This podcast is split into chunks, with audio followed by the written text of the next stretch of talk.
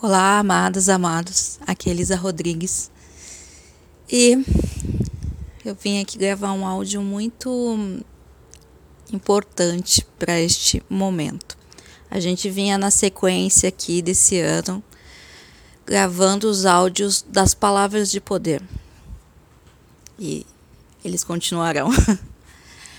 Mas faço aqui uma edição especial para gravar um áudio sobre este momento de poder.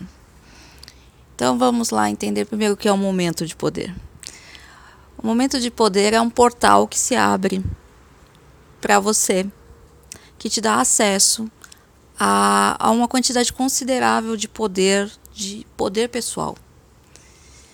Então, existem muitos tipos de poder, momentos de poder pessoal. Pode ser quando você se forma, Pode ser quando você compra um bem muito importante, uma casa, um carro, quando você tem um filho, quando você se casa. São momentos em que portais se abrem para uma nova persona, para uma nova experiência. É, é o, quando você passa de fase no jogo, sabe? É o fim do chefão final, próxima fase. E essa quarentena é um momento de poder. Os momentos de poder não são simples, né?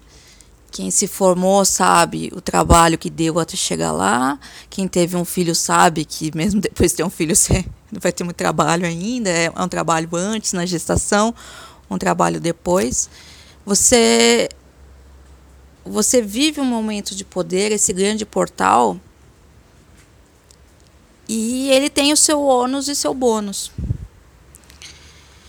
E essa quarentena ela é um grande portal de poder. Então a minha fala hoje ela vai ser muito mais energética e espiritual do que costuma ser.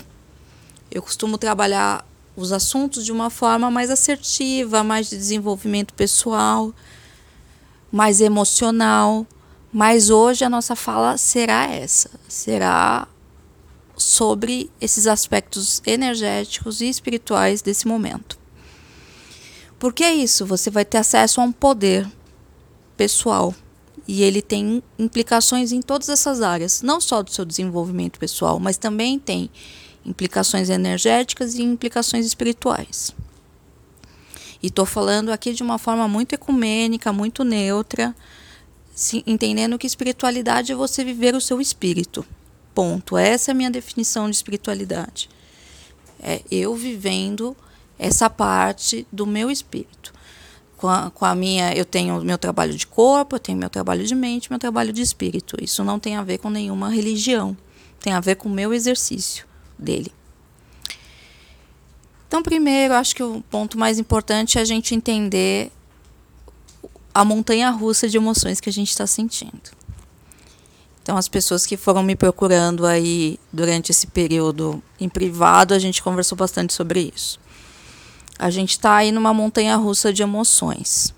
Então você está bem, de repente vê uma onda de raiva e de repente está morrendo de raiva. Sem motivo, não aconteceu nada. De repente vem uma onda de medo. De repente vem uma onda de desespero. E assim as ondas vão vindo. Claro que muitas vezes ela ainda casa com os conteúdos pessoais do momento. O momento é um momento de medo, aconteceu alguma coisa na empresa ou na família. É, o momento é um momento de raiva pelo mesmo motivo. Mas, principalmente para as pessoas com alta sensibilidade, sensitivos, empatas, pessoas que são mais sensíveis, essas ondas estão mais presentes. E muitas vezes fica muito nítido para essa pessoa que esse conteúdo nem é dela. Ah, por que eu estou sentindo essa raiva?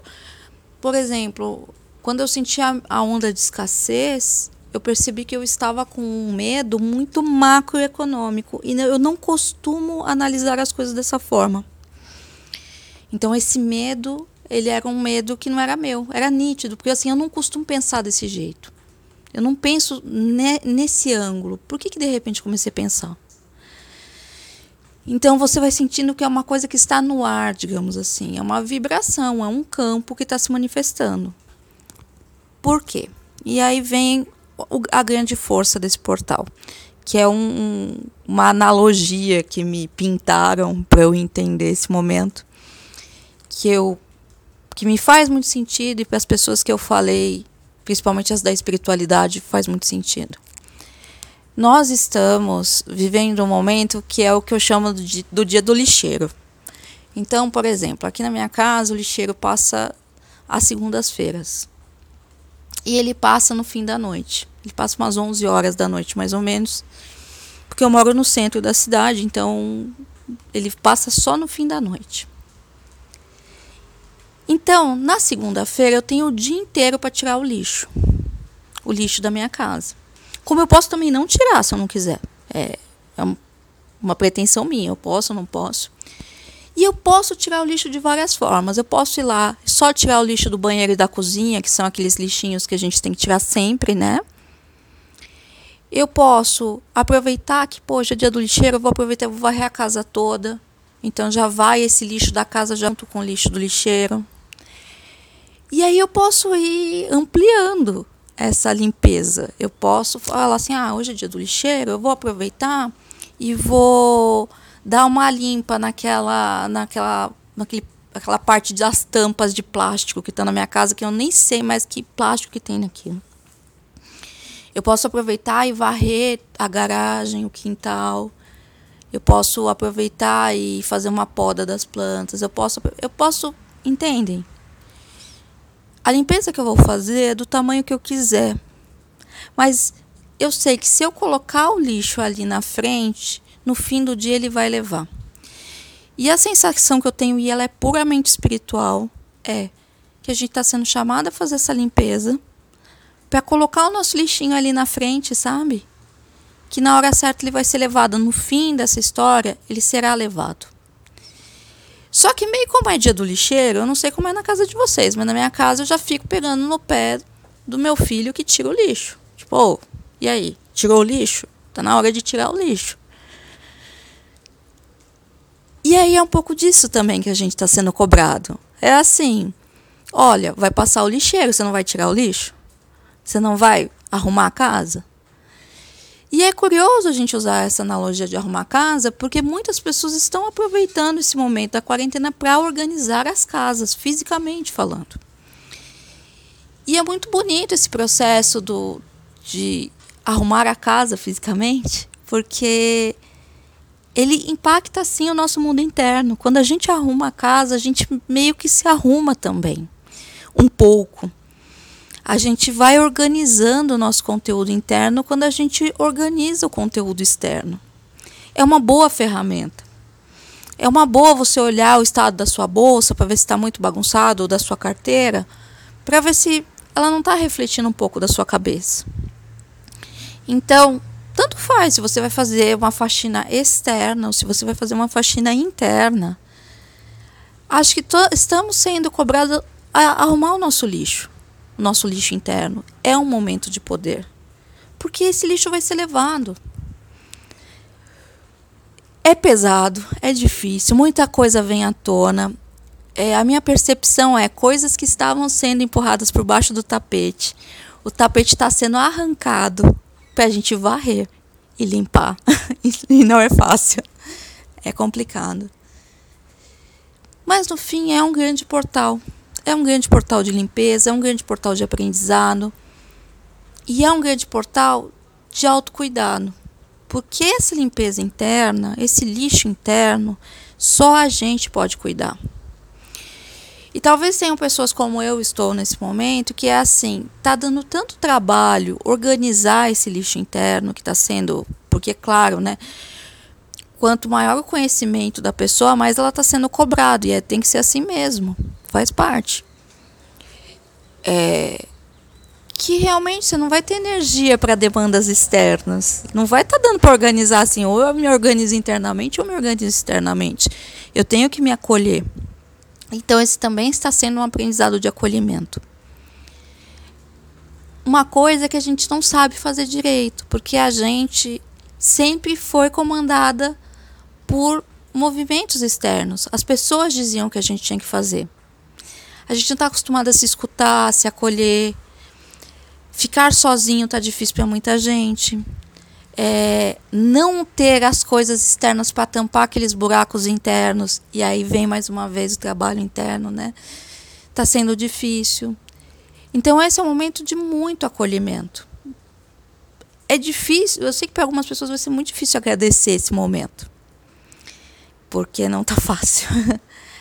Mas é um momento em que você vai conseguir perceber se você conseguir se concentrar, que esse é o seu momento. As coisas estão sendo colocadas no mundo para que a gente olhe para dentro, para que a gente se recolha. Estamos no outono, a introspecção. Eu até sugiro que vocês ouçam ali na minha lista do Spotify o, o áudio do equinócio de outono que eu gravei, em que eu falo isso, né? Porque o equinócio de outono aconteceu no dia em que avisaram a quarentena, que, que foi no dia 20 de outubro, ela começou no dia 23, né? Foi na sexta-feira. Então, por incrível que pareça, é muito coerente com a própria energia da estação. É um momento de introspecção, é um momento de olhar para dentro, é um momento de se cuidar. E a gente não foi ensinado a isso. A gente foi sempre ensinado a fazer pelos outros, a olhar para os outros, a atender a demanda dos outros. Então é um presente. Isso também é poder pessoal.